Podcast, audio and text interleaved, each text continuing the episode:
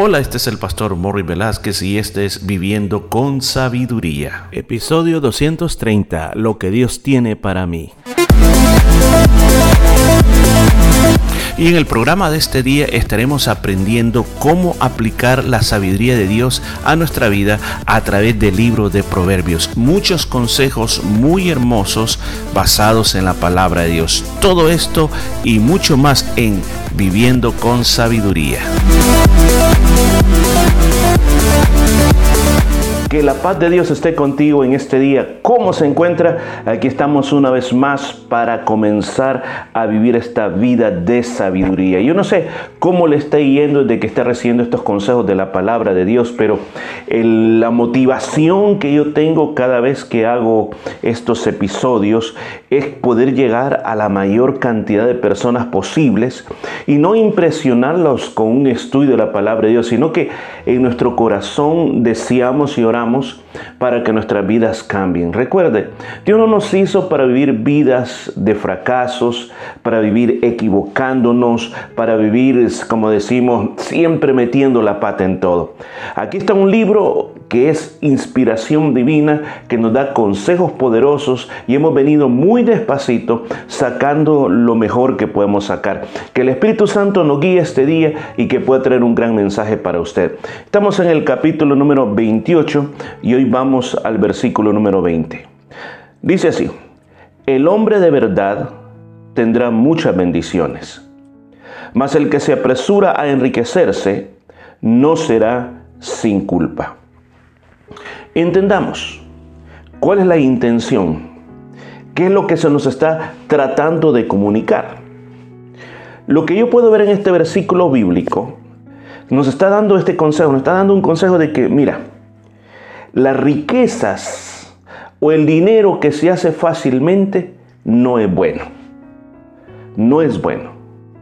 Cuando tú buscas enriquecerte a una manera que no te ha costado nada, sin ningún esfuerzo, esa riqueza así como vendrá, así se irá y además te está diciendo aquí que te puede meter en problemas.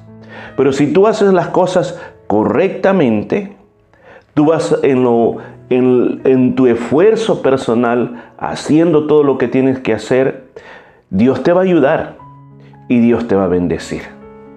Eso es lo que está queriendo explicar esta porción de la palabra de Dios. Yo creo que en el planeta que estamos viviendo, en este preciso momento, hay una gran cantidad de personas que están siendo estafadas. Hemos llegado a una época en que cambió aquello de que te asaltaban en una esquina de una calle, en un lugar oscuro, te ponían una cuchilla, te ponían una pistola y te decían, deme, todo lo que tiene. Te asaltaban en persona. Ahora eso ya cambió. Ahora te asaltan a escondidas. No te das cuenta, pero también te asaltan a larga distancia.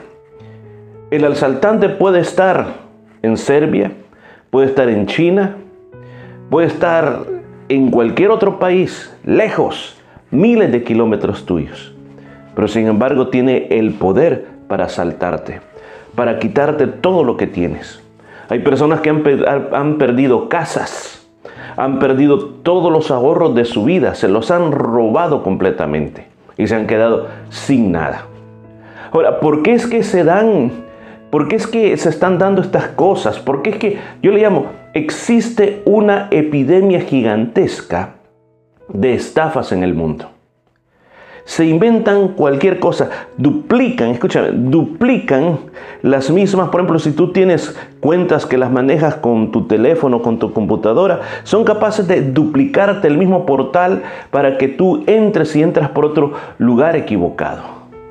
Y cuando sientes, te han robado todo. Ahora, pero ¿cuál es la gran problemática?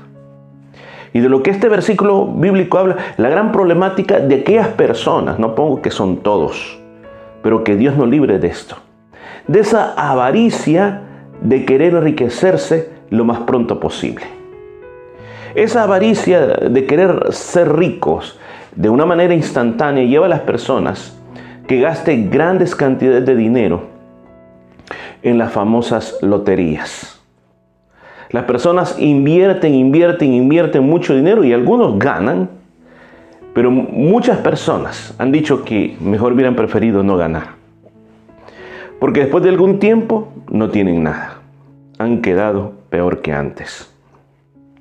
Otras personas ocupan las apuestas van a apostar a las carreras de caballos y como hoy en día el, mercado de las casas de apuestas se ha incrementado, tienen anuncios por todos lados, por la televisión, por la radio, por los teléfonos, hay aplicaciones que no tienes que ir directamente a un lugar de apuestas, sino que desde la comodidad de tu casa tú puedes apostarle a todo mundo, puedes apostarle a los partidos de fútbol, puedes apostar a todo, a todo. Y así muchas personas están perdiendo mucho dinero. O sea, de esa manera les están robando, de una manera que supuestamente te estás divirtiendo. ¿Y todo por qué? Por querer enriquecerse. La Biblia ha dicho muchos consejos.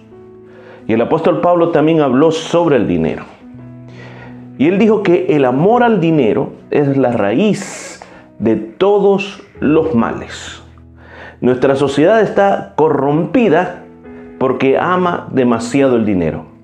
Vemos el dinero como nuestra meta, vemos el dinero como el lugar donde nosotros vamos a obtener la plena felicidad. Pensamos que teniendo una cuenta bancaria de más de 100 mil dólares, 200 mil dólares o un millón de dólares, eso nos va a hacer una persona totalmente segura, una persona que no vamos a padecer de nada en medio de las crisis. Pensamos que esa es la solución, pero hay muchos multimillonarios que ya hasta perdieron la cuenta de cuánto dinero tienen, pero sin embargo siguen con tantas preocupaciones, siguen con tantos problemas que al final dicen, mm, ¿de qué sirvió todo esto? Hace, unos días atrás, unas semanas atrás, una persona de alta influencia, una persona de, poder, una persona de mucho dinero decía, yo, yo no, no, no hubiera querido ser lo que soy, hubiera querido ser una persona simple y común. Créame que, como lo dijo el apóstol Pablo, el amor al dinero es una raíz, escuchen, de todos los males. O sea, que es algo que está en lo más profundo. Hay personas que todo lo que hacen en la vida tiene que ver con dinero. Si no hay dinero promedio, no hacen nada. Si no hay un dinero que los motive, no pueden hacer absolutamente nada. Hay muchos más. El apóstol Pablo habló de personas que habían perdido su camino habían dejado el camino de justicia por la causa del dinero. Y después dice que eso los, los castiga con muchos males. Y así hay muchas personas que por ir en esta búsqueda del dinero han caído en fraudes, otros han terminado presos, porque siempre han querido aprovechar esta parte del dinero. Qué fácil es que de repente alguien te dice y venga y te dice, mire, este, le doy mil dólares, pero si usted hace tal cosa, le doy mil dólares y usted me da un dólar, por ejemplo. dice, oh, wow, qué bueno está el negocio, le doy un dólar y usted me da mil dólares. Cada vez que le vengan ofertas así, no las crea. No las crea. Quizás en los emails usted recibe muchos, muchos emails diciéndole, usted se ha ganado tal, usted se ha ganado lo otro. Recuerdo un pastor amigo me comentó cómo en una ocasión recibió un email. Un email de alguien que le decía, pastor, hemos visto su trabajo, hemos conocido su trabajo y sabe, una persona, un cliente, era un abogado que le escribió, un cliente mío murió, era misionera y ha dejado aproximadamente casi un millón de euros que pidió que se lo donáramos a alguien, algún pastor que estaba haciendo el trabajo de Dios. Y lo hemos escogido a usted para que usted sea el beneficiario de eso. El pastor me dice que cuando lo vio se sintió muy wow, pero sorprendido y dijo, wow, Señor, esta es una bendición. Y comenzó a hacer planes y planes y planes qué podía hacer con esa cantidad de dinero. Pero sin embargo su esposa le dijo, espérate, espérate, no, no respondas, que, que hay que llevarlo con cuidado. Recibió otra vez otro email, luego otro email, decían, pastor, estamos esperando, si usted no nos responde en tanto tiempo, esto va a ser para otra persona. Entonces dijo, no, tenemos que actuar en esto.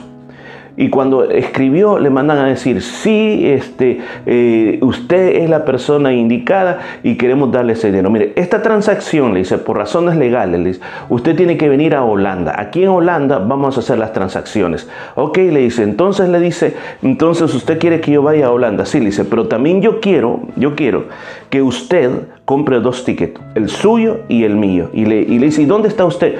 Yo estoy aquí en un país africano, así que de ahí cómprame mi ticket de África hacia Holanda, el suyo, y allá nos vemos y ahí hacemos la transacción. Y él le dice, mire, le dice, como usted es el apoderado de este dinero, ¿por qué no usted compra los dos tickets y nos vemos en Holanda? Dice, nunca más recibió respuesta de esa, de esa persona. ¿Cuántas personas habrán caído en esa trampa?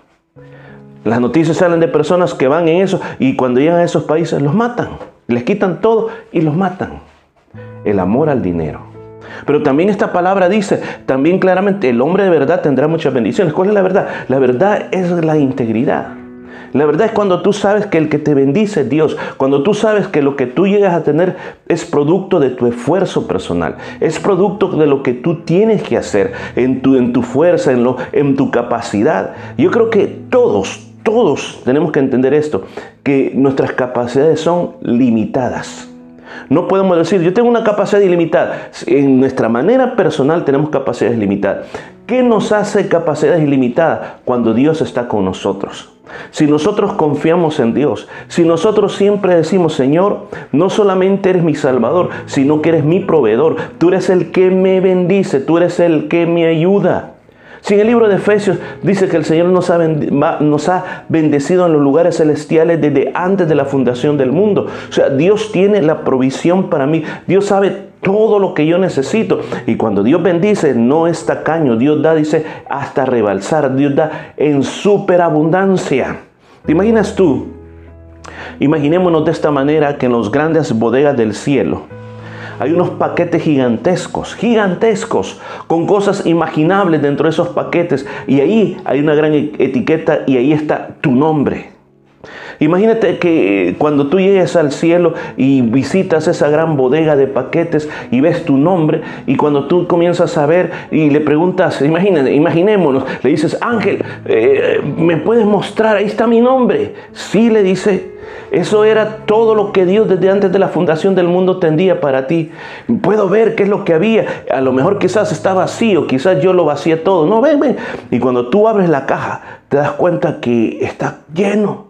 Que solo un poquitito le falta y el resto. Y esto era para mí. Sí, eso era para Y esto también era para mí. Sí, también. Y esto también era para mí. Sí. Pero ¿por qué nunca lo recibí? Porque nunca lo creíste porque nunca lo pediste, nunca viviste con fe. Y usted era, wow, si yo hubiera sabido esto, hubiera vivido por esto, reclamando estas bendiciones de Dios.